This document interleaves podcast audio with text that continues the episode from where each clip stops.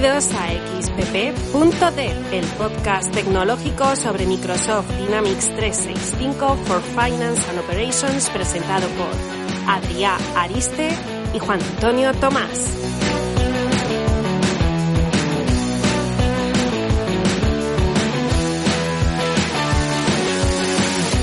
Hola, hola, hola, hola. Hola a todos, bienvenidos al último episodio de este año 2021. Hola Adri, ¿cómo estás? Hola.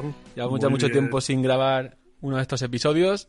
Y nada, hoy estamos que lo petamos. Estamos aquí para los que nos escuchéis luego en diferido, emitiendo en directo en Twitch, en los estudios de grabación de Axazure, que es un stand que nos hemos montado aquí dentro de la oficina bastante navideño. Vamos vestidos para la ocasión, con jersey navideño, gorro de Papá Noel, lucecidas en los jerseys. Y nada, vamos a contaros un poquito eh, las últimas novedades que hemos visto. Sabéis que hemos estado un par de meses aproximadamente sin emitir ningún episodio. Eh, básicamente ha sido porque no había nada nuevo que contar. Y para contar chorradas, mejor nos callamos. Mm, bueno, Igual haber, hecho, necesitamos más contenido para poder contar chorradas. pues, podríamos haber hecho alguno de, de, de entrevistas o algo así. También nos ha podido un poco la pereza a lo mejor. Sí, pues, Pero bueno. necesitamos candidatos a entrevistar. Eso, eh, si a alguien le apetece salir aquí con nosotros en el podcast, incluso cuando no haya COVID lo podemos hacer así en directo. Y está bastante guay. aceptamos las preguntas escritas antes de la entrevista, no, no hay También, problema. o sea, puede venir ya con todo hecho. Y la O sea, respuesta. plan, eh, mira, Juana, Nadri, quiero que me entrevistéis y me preguntéis esto, esto y esto. Perfecto, si no tenemos que pensar, muchísimo mejor. Y nada, como estábamos comentando antes en el, en el previo, antes de empezar la grabación, en Twitch con la gente, hoy vamos a, a hablar un poco de novedades, sobre todo de las versiones 10.022 y la 10.023, que son las últimas que han salido, aunque decía Adri que ya tenemos la preview de la 10.024, Sí, pero tampoco sí. hay No, mucho no veo que una, rascar una- ahí. una mierda directamente. Una mierda directamente. Entonces os vamos a contar un poquito las, las novedades que hemos visto medio interesantes de estas dos últimas versiones y alguna cosita más, con la que va a empezar Adrián, que como sabéis es el rey de la Biblia del ALM. Sí. Pínate un poco, anda, que le has dejado el pelo. Ya, es que me da mucho calor el gorro este asqueroso. Así que cuando quieras, Adri, Da mucho calor. dale. Eh, nada, pues hace, no sé, un mes, tres semanas, eh, salieron unas tareas para la release, para la pipeline de release. Estamos hablando de DevOps, de, De lo que es el despliegue sí. automático. Ah, ya lo has dicho tú. De... Joder, Juan, La release. ¿por qué no te callas? sí, salieron las nuevas tareas de release porque en junio del año que viene se va a dar fin de soporte a la DAL, que es el Active Directory Authentication Library, creo. Que es lo, con lo que se están ah, auto- autenticando contra LCS las, las tareas de release. Cuando se crea la conexión a LCS, que la usamos en las dos tareas, en la de subir y despliegue, estaba usando a DAL. Pues han sacado unas versiones nuevas, así que solo tendríais que cambiar la versión de las tareas de release y crear una conexión nueva, ¿vale? Hay que crear una conexión nueva LCS, aunque la que tengáis funciona. Porque la tarea nueva usa un endpoint diferente y usa la autenticación MSAL. Que ya no me acuerdo que era Microsoft Authentication Library o algo así. Algo así tiene que ser. Em, el problema es que, de momento, las versiones anteriores, las antiguas, van a seguir funcionando, pero eh, el equipo de producto tiene que decidir en qué momento y cómo van a dejar de darle soporte. Porque no es que la DAL deje de funcionar, sino que dejan de darle soporte y si hay bugs de seguridad, pueden pasar por ahí y el DAL seguirá funcionando. Entonces tienen que dejar de dar soporte a las tareas actuales y, y usar todas las nuevas. El problema va a ser que seguramente habrá gente que no se va a enterar. Como siempre. Sí, y ese es el, ese es el dilema que tienen ahora mismo. Nada, pues lo que hay que hacer es darle un poco de bombo para que la gente se entere. ¿Lo has puesto ya en tu blog? Sí. Así que a leerlo. Y referente a esto, Adri, vi que ahora mismo no recuerdo quién había publicado un proyectito en GitHub de igual que que el proyecto que teníamos antiguo de GitHub para no, pero no tiene nada que ver. No lo sé. Sí, tiene que ver tiene que ver con el tema de autenticación, pero no tiene que- nada que ver con DevOps ni con las releases ni nada de eso.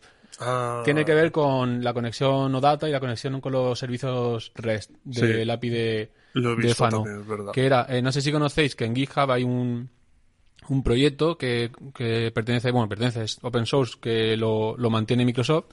Y este proyecto lo que te da es un ejemplo, una librería de cómo conectar contra Finance and Operations eh, utilizando .NET o incluso creo que había de PHP y, al- Sí. y alguno más. Entonces han modificado, no, no estoy seguro si han modificado este proyecto o han creado uno nuevo, pero lo han hecho para que eh, puedas utilizar este tipo de autenticación desde .NET en lugar de la antigua. Sí, señor. Entonces eso también, si le echáis un vistazo, si buscáis dentro de GitHub, eh, ponéis algo como Dynamics 365 Finance and Operations Service Samples o algo así era, Integration, no sé qué.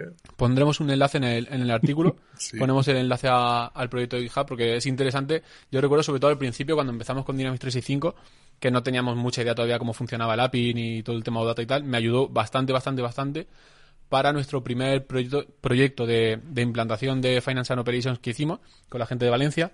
Me acuerdo que vino una semana Eduardo, que era uno de los, de los trabajadores de allí, porque tenían una aplicación de Java que necesitaban hacer integración por OData contra Finance and Operations. Y fue gracias a ese ejemplo de, de GitHub que pudimos revisarlo, ver cómo, cómo funcionaba todo este tema y utilizarlo luego en su, en su proyecto para funcionar. O sea que bastante interesante si queréis saber cómo funciona esto, en el caso de que no lo sepáis. Y eso, que lo, lo van actualizando, lo van manteniendo. Y en este caso lo han actualizado para utilizar este nuevo protocolo de autenticación. Vale, pues esto en cuanto a las nuevas tasks de, de las releases y todo lo relacionado con la autenticación nueva de Microsoft. Eh, aparte de esto, podemos empezar a hablar de las, de las características que tenemos en la versión 10.022. Esta primera, que has puesto tú aquí, no tengo ni idea de lo que es. No la he puesto, yo copié lo que había en la documentación y lo pegué. Esto es algo que no nos afecta y supongo que es que han actualizado cosas de JavaScript que tiene Dynamics, porque al final toda la interfaz y todo tira de JavaScript, lógicamente. Así que han actualizado una librería que se llama Moment, ni idea, y han quitado los jQuery widgets, algo del jQuery. Por lo Eso sí que decían- lo he usado. Sí, por lo que decía la actualización es para temas de seguridad Sí, y demás, pero vamos, que no nos afecta absolutamente en nada. Y ya que estamos ahora, Sí. hacemos un inciso Dale, con dale. el tema de la seguridad. Eh, lo de. El bug este gordo de los Apache del J4 Logs. La librería esta que han encontrado un bug brutal que es, y todo el mundo la usa. No me he enterado. Es para hacer logging en, en Apache. Bueno, que Dynamics que nos ha afectado. Ya está. Vale. Porque hay un agujero gordo. Sí. ¿Y eso nos afecta a nosotros en nuestro blog? No. Lo te- pero lo tenemos con Apache, ¿no? Eh, sí. Vale, pero no nos afecta. Mm, Vale, cojonudo. No, Pues si no afecta, no afecta. que nadie intente hackearlo en la próxima hora, por favor. Ya lo miro luego. Esta, mira, nos ha puesto aquí J. Camilo Flores, log El log 4J. Sí, eso, log 4J. Vale, Ha gracias. sido, ha sido, ha sido guapo lo del bug este. Vale. Ya podemos seguir con Ok, inciso- novedades interesantes. Esta sí que es interesante de verdad. Eh, han actualizado el control del color picker que proba- probablemente nadie de vosotros o muy pocos haya utilizado en su vida dentro de Finance and Operations. Eh, básicamente es el típico control que le das al botoncito y te sale una paleta de colores para que tú eliges un color, te lo ponen en RGB, o sea, RGB, En en, hexadecimal. en hexadecimal y demás. Eh, mira, dice Serchi que él sí que lo ha utilizado, vaya. Eh, básicamente, eh, lo que hemos visto es que lo han cambiado para utilizar el, el nuevo control color picker que, que es de React, que utiliza el Fluent UI, que es esta nueva interfaz de usuario que tienen con todos los iconos nuevos y demás de, Están de Microsoft. clippies y cosas y emojis de Sí, Fluent UI. entonces básicamente pues para adaptarse a la, a la interfaz de usuario del resto de productos de Microsoft y del resto de elementos, pues también lo han puesto aquí. ¿En qué nos afecta eso? Eh, Nada. Aunque mira, por aquí está diciendo Sergio que mejor, porque el anterior era un poco trus. Yo es que sinceramente no lo he visto. No lo he utilizado, tampoco. pero aquí nos dicen que por el chat que sí, que, que mejor porque el anterior era malito. Entonces, pues bueno, pues en nombre de Sergio celebramos este esta, esta, esta nueva actualización de control de color pique. Además, a esto, y esto es algo que vi por primera vez gracias a, a Ana Inés, porque nos lo enseñó en, en HR, en el HR interno que tenemos dentro de Axazure, y es que ha cambiado también el control del visor de jerarquía. Esto lo vimos sobre todo en la jerarquía de posiciones, creo que es, que hay dentro de Dynamics 365 Human Resources, que te muestra una jerarquía de puestos con las personas que están en cada uno de esos puestos y básicamente un arbolito y ha cambiado el control de visualización de esa jerarquía. Eh, ahora está como más elegante, más bonito. Entiendo que también será mejor por otras cosas. Supongo que puedes hacer clic y hace más cosas que antes. En realidad, bueno, no sé si puedes hacer clic o no y utilizarlo, pero, sí. pero sí que es un control de, de- de lectura solo. Eso sí que no puedes interactuar con él en cuanto a modificar tu... No, no, no. Elemento. Es una visualización. Pero, por ejemplo, también se usa en las business units, eh, las organization units. De, Eso es. En todo eso también se usa este... Entonces, algo que yo sinceramente no me había dado cuenta que en Finance and Operations había cambiado. No, porque no entramos todos Claro. los días a verlo. Simplemente lo hemos visto en, en, en HR y luego ya revisando las novedades que habían salido para para el para la- las versiones estas, pues hemos visto que está aquí incluido y que eso lo habíamos visto en, en HR y nos comenta Hugo que es todo igual que solo ha cambiado la Bueno, bueno, Visualmente. según la documentación mejora la accesibilidad, sobre todo en los escenarios cuando se usa el zoom del 400%. Claro, eso es algo que nosotros no nos damos cuenta, pero que es importante realmente, porque personas que tengan problemas de accesibilidad, eh, de- interfaces web, pues es importante este tipo de controles. Entonces, vale, visualmente y luego por otro lado, si es un control ahora más accesible para todas estas personas, pues genial. No veas lo, lo que nos ha dado Y luego la también pone, esta, ¿eh? Para hablar. y también pone que está también, o sea, ya esto sí que será, entiendo más la parte visual, que está más alineado con todo el tema del diseño fluent. O sea, lo mismo que comentábamos con el, con el color picker, pues también está para, para el tema de, de la jerarquía de, de elementos. Vamos a otra cosa más Sí, interesante. esto nos gusta más. Dale, Adri. Bueno, pues han sacado una nueva funcionalidad para los lotes, una API o data que nos ayudaría a reencolar un lote. ¿vale? Esto va por OData, como dice su nombre, y lo podríamos usar, por ejemplo, en un Power Automate. Sabemos que se ha quedado un lote pitchy, que está no tira, lo podríamos reencolar. Y esto pues iría bien, por ejemplo, con los business events de, los lotes. Te Exactamente. montas ahí un Power Automate guapo que vaya controlando o que cuando se queda un, un lote terminado mal lo reencole o lo que quieras. Exacto. La verdad que han hecho unas cuantas mejoras últimamente con el tema de los lotes. Está los eventos de negocio que pusieron para que podamos notificar al exterior eh, lo que está ocurriendo con un lote, ya sea que ha terminado, que ha, que ha habido un error, eh, lo que sea, que se ha cancelado, etcétera.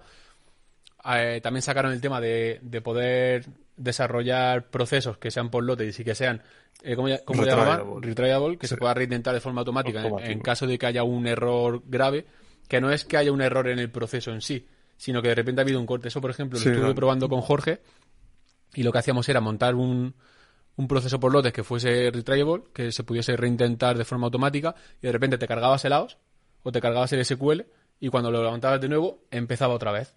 Cosa que si el proceso que tú programas por lote no tiene ese retriable a true, Se queda terminado. se queda, se queda en error y, y no, y no va a seguir procesándose eso. Y por último, pues esto, el, el API de OData para poder encolar un, un lote. Entonces, en combinación de todo, puedes hacer que estos procesos por lotes sean más estables, por un lado, y por otro lado, que los puedas gestionar más o menos desde fuera, desde aplicaciones Mm. externas a, a Y al final estamos quitando esta parte de montarte otro lote que vaya a mirar los lotes de dentro de Dynamics con X++, lo quitamos y lo metemos en la Power Platform y poquito a poquito tenemos más cositas en el lado de Power Automate Sí, al final y cosas así. es, es el camino, ¿eh? O sea, estamos viendo que con todo. O sea, eh, necesitas tener visibilidad del inventario. Ya nos han puesto un microservicio para ver la visibilidad del inventario, o sea, para ver el inventario disponible dentro de, de la Power Platform. Eh, tema de los lotes, igual. Nos están sacando una serie de APIs que podamos manejarlos desde fuera. Para el mes, que es la movida esta, no sé las iniciales de qué son, que es lo de, lo de almacenes y todo sí. eso.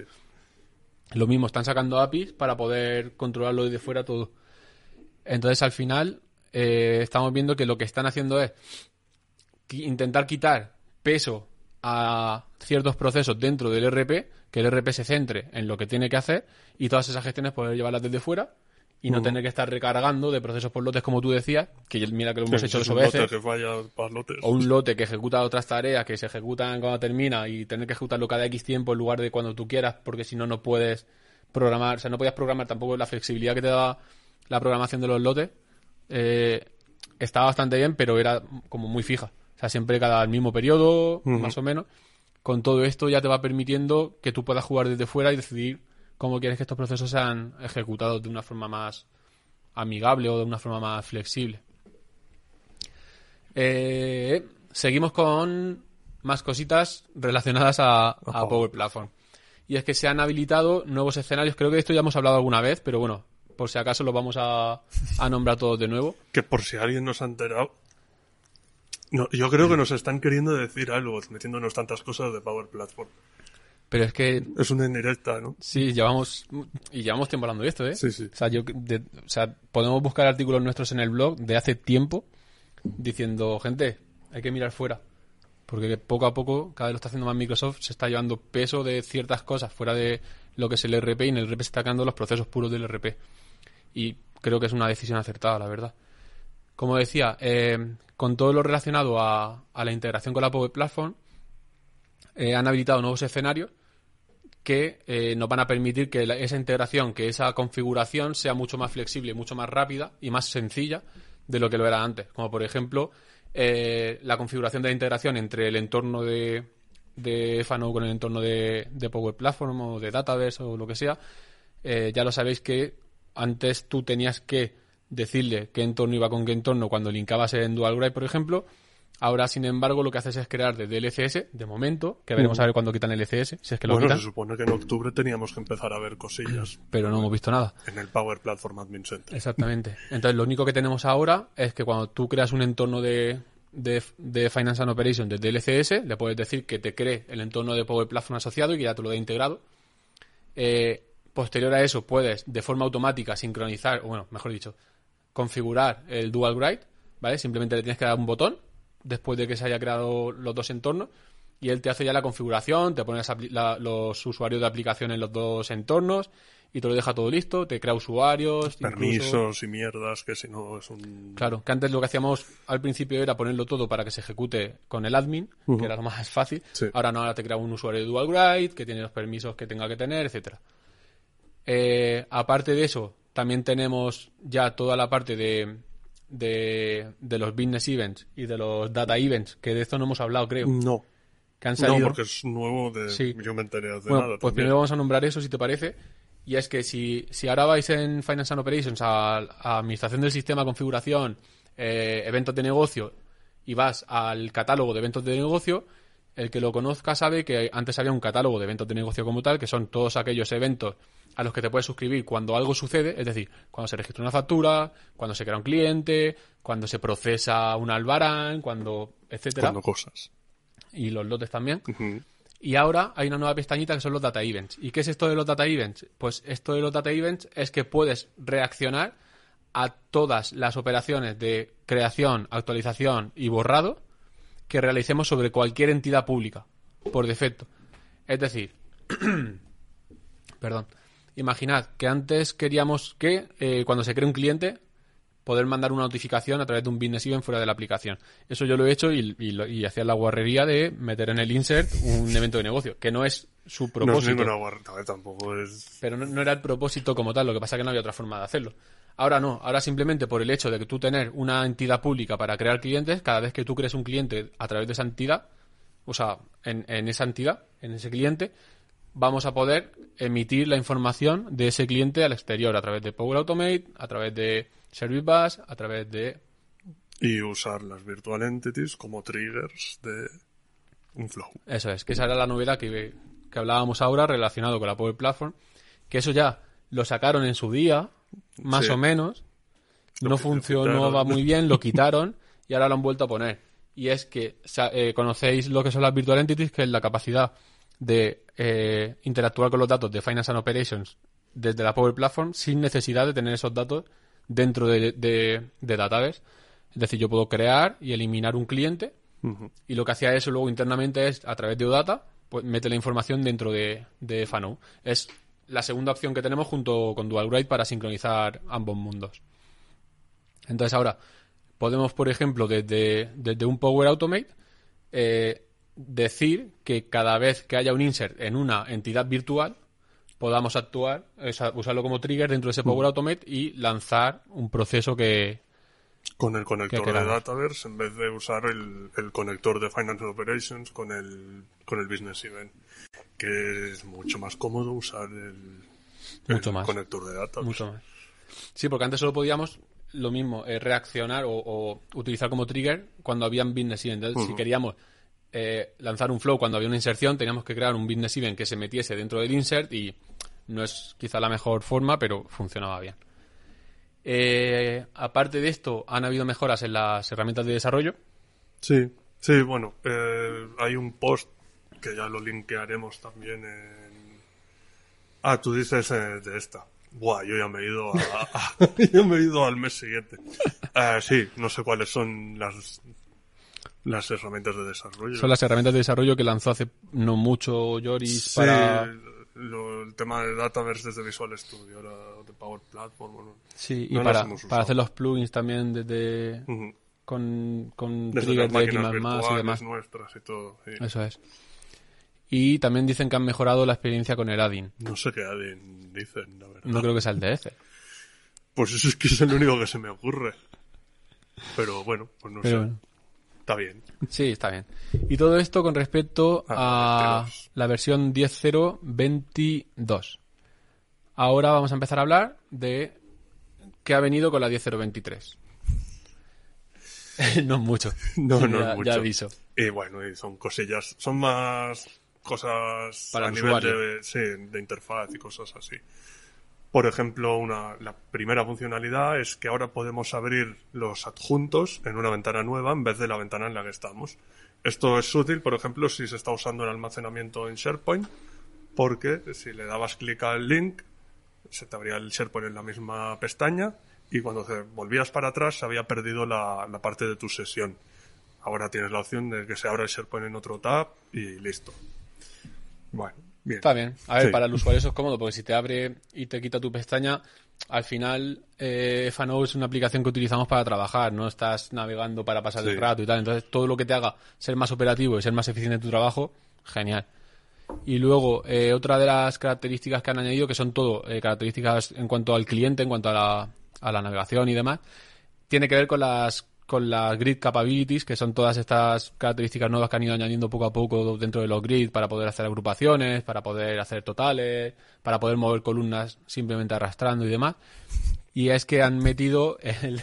¿Por qué te ríes? No, porque me acuerdo que la gente se puso contenta cuando le dijeron que podían arrastrar columnas otra vez. Claro, es que... es y que hoy son- lo estaba usando y se agradece, la verdad. Es, es lo que, es lo que decía antes, que son cosas que hace que el usuario sea más eficiente en el día a día y le cueste menos Sí. hacer ciertas cosas pequeñitas, pero que cuando lo hacen muchas veces se hace pesado. Bueno, como decía, pues la nueva característica que han añadido a, a todas estas relacionadas con el grid es que tienen la posibilidad de hacer un auto resize, es decir, eh, poner el tamaño de la columna en base al contenido de esa columna haciendo doble clic, igual que pasaba en Excel. Pues eso, son chorraditas, pero Mm. chorraditas que te hace, cuando las haces muchas veces, que tarden menos en, en ejecutar esa tarea. Y para el usuario estoy seguro que todo lo que sea parecerse a trabajar con Excel le va a parecer maravilloso. Bueno, y ahora que te puedes guardar las vistas, tú modificas un formulario, cambias columnas, metes columnas nuevas, mm, filtras, te guardas esa vista y la puedes cargar por defecto, te la puedes guardar para que la usen otros usuarios. Pues todo esto, joder, está bien. Siempre está bien. Y todo es todo lo que tiene que ver con, Sí, sí, es por lo de la 24. con la 10.023 y tal. Ah, 23, sí, Eh, sí, 23. La 24 no, no hay nada de lo que hablar. Eh, otra cosa que ha salido, que es algo de lo que yo ya hemos hablado también muchas veces Todas. y que estábamos mucho tiempo esperando. Yo creo que en los últimos 50 episodios de los 16 que llevamos hemos hablado de esto. Y es que por fin está disponible de forma general eh, la exportación de datos al Data Lake De tablas y entities. de tablas y entidades. Pero, con un pero. Bueno, empezamos por el principio. Lo que nos va a permitir esto es, como decía Adrián, ya no solo exportar la información de las entidades, que no recuerdo si eran las públicas o las del DMF, Mm, Las, no, son las del, Las del DMF. Data Warehouse. no, pero para, digo, para el, el Bring Your Database. Sí, Ahí podíamos las- exportar, sí, sí, son las que las tenías que publicar y exportarlas a, a SQL con el coste que tiene un SQL de Azure comparado con un Data Lake y demás, sino que también nos va a permitir exportar todas las tablas, o sea, la, la cache table eh, la, la Ledger Trans, que es la que siempre nos dicen los de fuera. Oye, ponme la Ledger Trans. No, ya no está. Nos va a permitir coger toda esa información a pelo de la tabla y sacarlo al tirar confeti, por favor, por favor. Dice Hugo, no tenemos. tenemos confeti aquí, pero sí, sí, es para tirar confeti porque madre mía. Eh, pues eso, nosotros estamos empezando a, a montarlo para probarlo. Eh, si todo va bien, ya en la próxima, en el próximo episodio os contaremos un poquito nuestras impresiones sobre la funcionalidad, si va bien o mal, porque sinceramente el Bring Your Own Database, la idea estaba muy bien, era muy buena tal, sacarte la información a un... pero fallaba muchísimo. Y estás limitado a las entities, y si quieres sacar cosas que no están en unas entidades públicas, te tienes que poner a... Es, es- funciona, pero es muy farragoso. Sí, y fallaba mucho, porque yo, nuestro compañero Carlos, ha tenido Sí, peleas con, con, el, con la funcionalidad porque de repente fallaba la exportación y no sabía nadie por qué y a, a pelearse. Entonces, como decíamos, pues ahora ya vamos a poder exportar entidades y tablas a- al Data Lake. Otra cosa que nos trae es, eh, lo que- como decía antes, que el SQL es bastante caro, el Data Lake es mucho más barato. Luego ya, pesetas, pesetas. luego ya tienes que- No tengo suelto, pero con el suelto pago el data lake. luego ya tienes que montarte otro tipo de herramientas como Synapse y demás para Sí. Transformar esa información y llevártela a un Power BI o, o lo que sea, pero bueno, eso es adicional. Pero el ahorro para el cliente final va a ser... Bueno, creo que hay un conector de Power BI para el data lake. ¿Sí? Y lo puedes enchufar directamente y hacer las transformaciones en, O sea, en- en el Power BI. todo eso en función de la cantidad de datos que tengas también. Sí, claro. Porque cuando ya te pasas de datos, mejor llevar la información al Mm. Power BI ya procesadita. Entonces, el pero que decía al principio es que, vale, guay, ya tenemos la opción de exportar, pero cuando nos estuvieron hablando de la exportación de los datos al Data Lake, nos dijeron que iba a ser una exportación en, en casi tiempo real, en near real time, de las tablas de forma, digamos, automática. Pues eso sigue en preview. O sea que poco a poco. ya podemos empezar a jugar un poquito con el Data Lake, ya lo podemos poner en nuestros clientes, podemos empezar a sacar información, a montar nuestros cuadros de mando en base a esa información, pero todavía no está todo lo que nos prometieron que iba a estar hace ya mucho tiempo. Pero ya bueno, a estas alturas, ya con que, con que esté en GA y vaya funcionando, yo, ya está bien, me sí. conformo. También estamos acostumbrados a esto, ¿eh? Que Sí. nos digan que esto va para tal día y luego resulta que no, como por ¿Tal día ejemplo, de qué año? como por ejemplo no, no lo digas, no lo digas. el desarrollo, el local, que, que es algo también de lo que hemos hablado trillentas mil veces. Pero bueno, eh, más cositas, Adri. Más cositas. Pues me jodieron una cosa que estaba preparando, Esto lo estábamos montando nosotros para venderlo y forrarnos. que era pues, algo que ya está hecho, ¿no? Pero que es mm, conectar el RP a Application Insights para que en algunos puntos... Un momento, ¿qué es eso de Application Insights? Ah, ¿qué es Application? No lo sé, cuéntalo tú. Es una herramienta de monitoreo de Azure, ¿vale? Eh, te da una API web. Nosotros accedíamos, accedíamos esto, montas una clase de .NET que accede a la API a partir de, la, de los datos de conexión que hay en Azure y podías mandar telemetría, logs, capturar excepciones y todo esto luego te puedes montar un, un panel de, de visualización de estos errores y logs y todo que es que está bien, es muy vistoso. y Pues- entonces, ¿qué es lo que tú estabas desarrollando? Pues Cuéntanos. estaba montando, digamos, una API para Dynamics 365 que tiraba de la API de, de .NET, es decir, estaba haciendo una API de una API para que, fuera más, para que fuera más fácil acceder a la API. ¿sabes? Llamas a una clase de Dynamics Exacto. está, y esa ya va a llamar a, a la cosa de, un, Application un- un Insights. wrapper. Sí, un wrapper de un wrapper. sí, vamos. Y nada, pues estaba ya pensando en, en, en qué se podía usar, en qué puntos, en cosas así. Y nada, un día pues que me metí en el Yammer y hay una feature que se llama Operational Insights, que de momento solo funciona para commerce, pero que la van a extender al resto del producto y que bueno eh, podrás pues, hacer un monitoreo de sesiones de usuario vistas de páginas las excepciones de X y supongo o espero que nos den algún tipo de API ellos para poder meter datos en pues, que desarrollas algo y quieres tenerlo controlado con, O sea, poder extender con esta, esto sí. esta funcionalidad que nos permita a nosotros meter más datos que nos interesen, aparte de los que ya vengan de forma estándar. sí Eso Sí. es- No sé si esto lo van a hacer, pero estaría bien. Si no lo hacen, si no, pues, igual es cuando nosotros la metemos ahí, Sí. la nuestra. Y ahí, venga. Y esto venga decía que está solo de momento para commerce, ¿no? ¿Ya han puesto fechas para No. el resto de la aplicación? Nada. No, es soon. Así Soon. que para final de 2022, pues tendremos una Para final de privada. 2022, principios de 2028, en ese rango de fechas, igual tenemos ya algo, ¿no? Es decir, la, la, la feature esta existe, ya está en el, está en, os abréis una 10024 y la tenéis ahí. ¿Por qué no estaba esto en las novedades? No lo sé.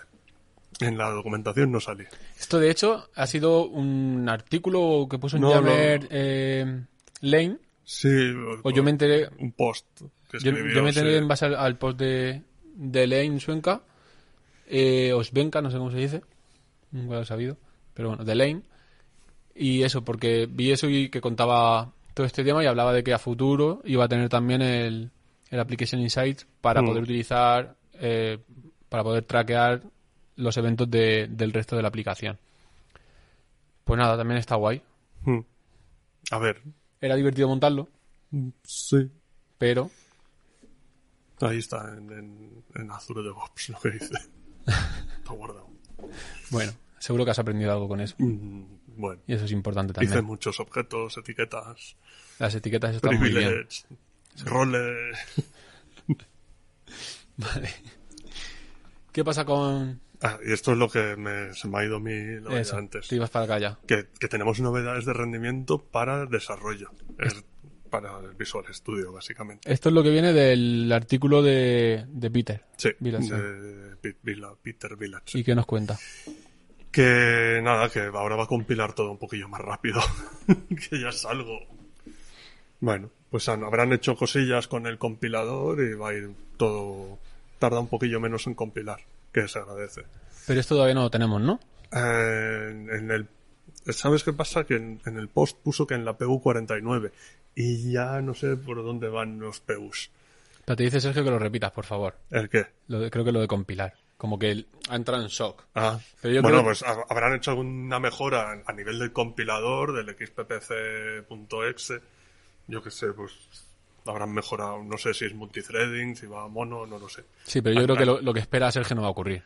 Que vaya rápido. Claro. o sea, lo que, lo, que, lo que dicen en el artículo es que van a haber mejoras en cuanto al rendimiento para los desarrolladores referentes a el tiempo de, de compilación. Que si ahora tarda 100, va a tardar 70. Otra no cosa 5, es que tú co- 70. compiles y digas, ¡uh, qué rápido! No, no creo. A ver, mm, la primera compilación sí que va más lenta, Sí. pero las incrementales van un poquillo más rápido. Sí, sí. sí, Sin nada que ver con hace 5 años. Sí. Hace 5 años le dabas a las propiedades al desplegar una propiedad y adiós Visual Studio prácticamente. Sí, ahora eh, sí que es cierto que se cuelga un poco menos o es que yo programo menos. Programar menos. No, no, no, no, no, no, que coño, que se cuelga menos. Se cuelga menos, sí, ¿verdad? sí, sí, sí, sí. O sea, hubo un pequeño bug en la 22, creo, que, que corrigieron después con las herramientas de desarrollo, que le dabas al F12 para ir a la referencia y se quedaba Visual Studio fritísimo. Pero eso fue temporal. Eh, Nos está preguntando David si el mensaje que, de que la extensión de Dynamics da, da, da problemas o que va lento, que si la quieres deshabilitar, va a A desaparecer. ver, si no, si supongo que eso no va a desaparecer ni... Hecho, Eso es cosa de Visual Studio, no es de la exten- Es decir, la, la notificación es... sí, de Visual Studio, pero porque la extensión, pero porque la extensión ralentizará un poco Sí. la performance general de Visual Studio. Hmm. Bueno, ahora estamos ya con la 2019, cada vez va un poquillo más rápido. Eh, a Sergio le tengo que decir que si le sale varias veces es porque es un poco torpe, porque hay un botón que pone Never Show Again. O sea, si tú le das a ese botón, ya no te lo vuelve a mostrar nunca, ¿vale? Con cariño, te lo digo. Y, y ahora va a salir, o ha salido ahora, Visual Studio 2022, ¿no? Bueno, pues de momento no tenemos Visual Studio 2022 porque... Ha salido ya, Sí. o estaba en preview. Ha salido Creo ya. que ha salido Hubo un evento ya de lanzamiento, Sí, creo. hubo un evento nos mandaron un correo. Sí, sí, sí. Que, que el problema de Visual Studio 2022 es que es 64 bits y las herramientas no. La- así que Hmm. Claro, no- es lo de siempre. Sí. Ya acaba de salir para 2019, o sea que tendremos que esperar un tiempo para que vayan actualizando, aunque según comentó Joris alguna vez, ese tiempo de que se va a tardar en actualizar las herramientas de, de Dynamics 365 para Visual Studio a la nueva versión va a ser mucho menor que antes, porque de- del 2015 a 2017 pasó mucho años. tiempo, sin embargo de 2017 a 2019 Seis meses.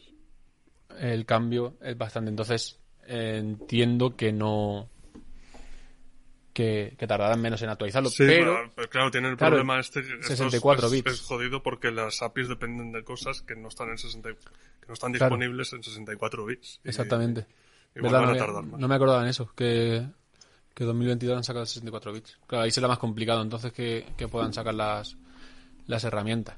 Pero bueno, confiaremos en el equipo de Joris, vamos.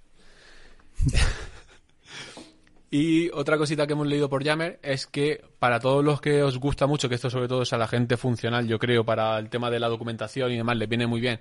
Que si esta barrita que nos sale arriba en negro con las breadcrumbs que se llaman, que son las miguitas de pan, que te dice que estás en clientes, consultas, eh, clientes, transacciones, no sé qué, pues va a desaparecer algún día. Es la barra vieja entera, todo lo La de barra arriba, completa, no sí. solo las... Sí, es donde aparece lo del breadcrumbs y tal. Esa barra, sabéis, y si no lo sabéis, os lo digo, que hay una configuración que tú le puedes decir que te ponga la, la antigua, porque la nueva no tiene todo eso, es como más limpia con el con la barra de buscar en medio, más alineado también al resto de productos de Microsoft actuales. Entonces, eh, yo en casi todos los sitios veo que la gente la vuelve a poner la antigua. Pues mejor Eso es porque se enteran que se puede poner, si no... Claro. Mejor ir quitándolo de encima para que el usuario no se acostumbre porque la van a quitar. Sé que es útil el tema de los breadcrumbs y tal. Eh, tenemos aquí una pregunta que me gustaría sacarla ahora, Adrián. Y es J. Camilo Flores, que nos está preguntando, ¿algún comentario de la versión on-premise? Sí, uno. No implantéis on-premise. Es- sí, porque además en 2027 Se acaba el no hay más on-premise. Se acabó lo on-premise en- dentro de 5 años. Bueno, no sé si es el, el soporte o la vida, de- o sea, ponía que para 2027 se acababa la vida del producto del on-premise. Que no sé si significa que no va a haber soporte o simplemente que no van a sacar actualizaciones para los on-premise. Entonces, ese es un buen eh, comentario. Qué optimismo pensar en el 2027, dice el Bruno. Bueno, sí, sí, la verdad que conforme está todo, si conseguimos llegar a 2027 será un logro, ¿eh? hostia. Entonces, Joder. Eh, si quieres, eh, J. Camilo Flores, vamos a dejar también, eh, entiendo que entre mañana pasado o la semana que viene como mucho, publicaremos en, en el blog el artículo de este episodio y, y ahí solemos poner los enlaces. Te ponemos el enlace donde pone la documentación de que la, la versión on-premise acaba el ciclo de vida en 2027, ¿de acuerdo? Yo no lo implantaría. Yo no digo nada. De hecho, nos- nosotros hemos tenido la suerte de no tener que implantar ningún on-premise a día de hoy. Pero eso, te dejamos el enlace y así le puedes echar un vistazo a la documentación oficial. Em, y nada, para finalizar un poquito, Noticias del pasado. noticias del pasado. Vale, si quieres, Adri. Que, bueno, el 9 de octubre de 2018, noticias del pasado, acabó el soporte general para la 2009 SP1, la 2012, 2012 R2, ¿vale? Por eso digo... Pero que van a seguir emi- publicando hotfix y, así y de forma extendida, el extended support que llaman hasta abril del 22. Tampoco, eso será- que tampoco queda mucho Pero eso será para, para esas tres. para las tres. Sí. Vale, vale. Y además, el soporte para la 2012 R3 se acabó hace un par de meses, el 12 de octubre. Y ahora mismo solo están sacando hotfix de seguridad y estarán disponibles. Es decir, van a seguir publicando hotfix de seguridad hasta enero del 23, que queda un año, en realidad. Que también. Hostia. Una, Sí, una 2012 hasta el 23 está bien amortizada. Sí. Aquí, sobre todo, se tiene que tener en cuenta, pues, por ejemplo, se me ocurre clientes que tienen SI, que no, Mm, le- no- claro. les dejará de entrar las novedades que vaya sacando eh, nuestro querido gobierno sobre temas de SI, de conectividad, como cambien alguna conexión o metan alguna cosa nueva dentro del XML obligatoria, pues les tocará tirar de alguien para que se lo desarrolle, porque Microsoft no lo, no lo cubrirá. Y con, tal cual como en el- estamos hablando de security hotfixes. Sí, por eso que el, el soporte se acaba, entonces todo eso se le. Ya está, sí, sí, sí, luego ya el Eso tema ya de se seguridad se va aparte. Eh, y ni nada, todo esto en cuanto a novedades de estas últimas versiones, al final nos hemos enrollado para variar, como siempre, y para finalizar con el con el episodio de hoy os queríamos comentar en lo que sería el apartado eventos que Autobombo. Sí, autobombo totalmente. Eh, Adrián y yo presentamos una sesión para el Scottish Summit, que si no lo conocéis es pues uno de los eventos más grandes que hay a nivel de comunidad Microsoft. Mm. Al principio yo creo que era más relacionado con Dynamics, pero ahora se ha abierto a Dynamics todo. el otro. Con Dynamics CRM. El otro, sí. Pero ahora ya se ha abierto ya no solo a, producto Dynamics, sino a Azure, a, a cualquier tipo de tecnología Microsoft, incluso charlas de tipo más coaching o no sé cómo, muy bien cómo llamarlas. Sí, tienen cosas de.